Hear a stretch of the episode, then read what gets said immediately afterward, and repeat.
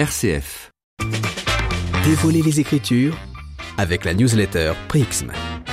Plus que deux vendredis avant d'entrer dans la Semaine Sainte, alors aujourd'hui avec Nicolas Chatin et la chronique Prixm, on vous explique que la demande de condamnation du Christ par le peuple de Jérusalem n'ouvre pas à la malédiction, mais à la rédemption. Alors pour s'offrir un peu de douceur avant d'aborder un sujet tendu, on vous propose d'écouter cette rédemption composée par Bob Marley dans Redemption Song.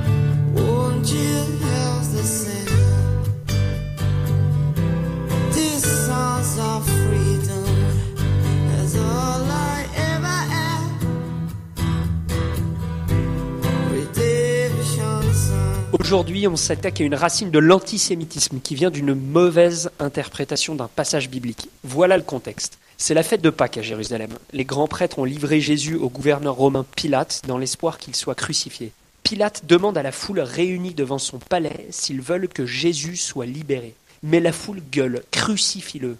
Voilà ce que dit l'Évangile. Alors Pilate, voyant que cela ne servait à rien, au contraire le tumulte advenait, prenant de l'eau, se lava les mains en présence du peuple, disant Je suis innocent du sang de ce juste, à vous de voir. Répondant, tout le peuple dit Son sang sur nous et sur nos enfants. Son sang sur nous et nos enfants. Cette terrible phrase, prononcée par une partie du peuple de Jérusalem, a une influence énorme dans la tradition de l'anti-judaïsme. Pourtant, rapportée aux écritures auxquelles elle fait allusion, la formule ne peut s'interpréter de façon univoque. Alors on s'est dit qu'une petite explication s'imposait. Il faut d'abord rappeler une première chose. La condamnation du Christ a lieu alors qu'on prépare la fête de Pâques à Jérusalem. Voilà, deux semaines, on vous a parlé de cette Pâque juive. On vous disait que le repas de Pâques était pris avec un agneau pour faire mémoire du sang de l'agneau que les Hébreux avaient versé en Égypte. En versant ce sang de l'agneau et en en couvrant leurs portes, ils s'étaient ainsi préservés de la colère divine qui s'abattait alors sur l'Égypte.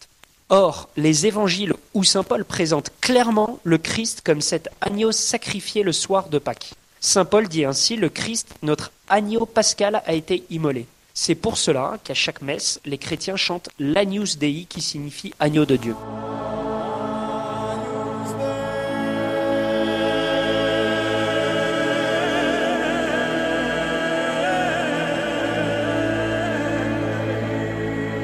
Revenons à notre phrase, que son sang retombe sur nous et nos enfants. Littéralement convaincu de sa propre innocence et de la culpabilité de Jésus, le peuple de Jérusalem exprime le souhait que son châtiment retombe sur lui si, par impossible, il était injuste. Le peuple persuadé de la culpabilité de Jésus ne saisit pas le sens le plus profond de ces paroles. Mais effectivement, le sang de Jésus répandu pour la multitude en rémission des péchés est répandu pour eux et pour leurs enfants aussi. Comme le sang de l'agneau versé en Égypte, le peuple fait verser le sang d'un nouvel agneau, Jésus, qui les sauvera.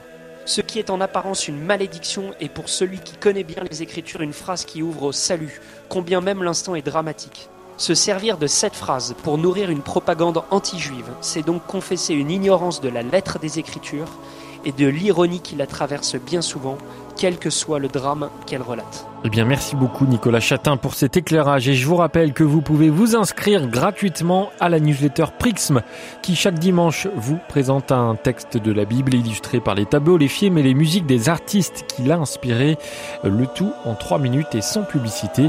Et on écoute pour terminer les chœurs corses dit Muvrini chanter à Newsday.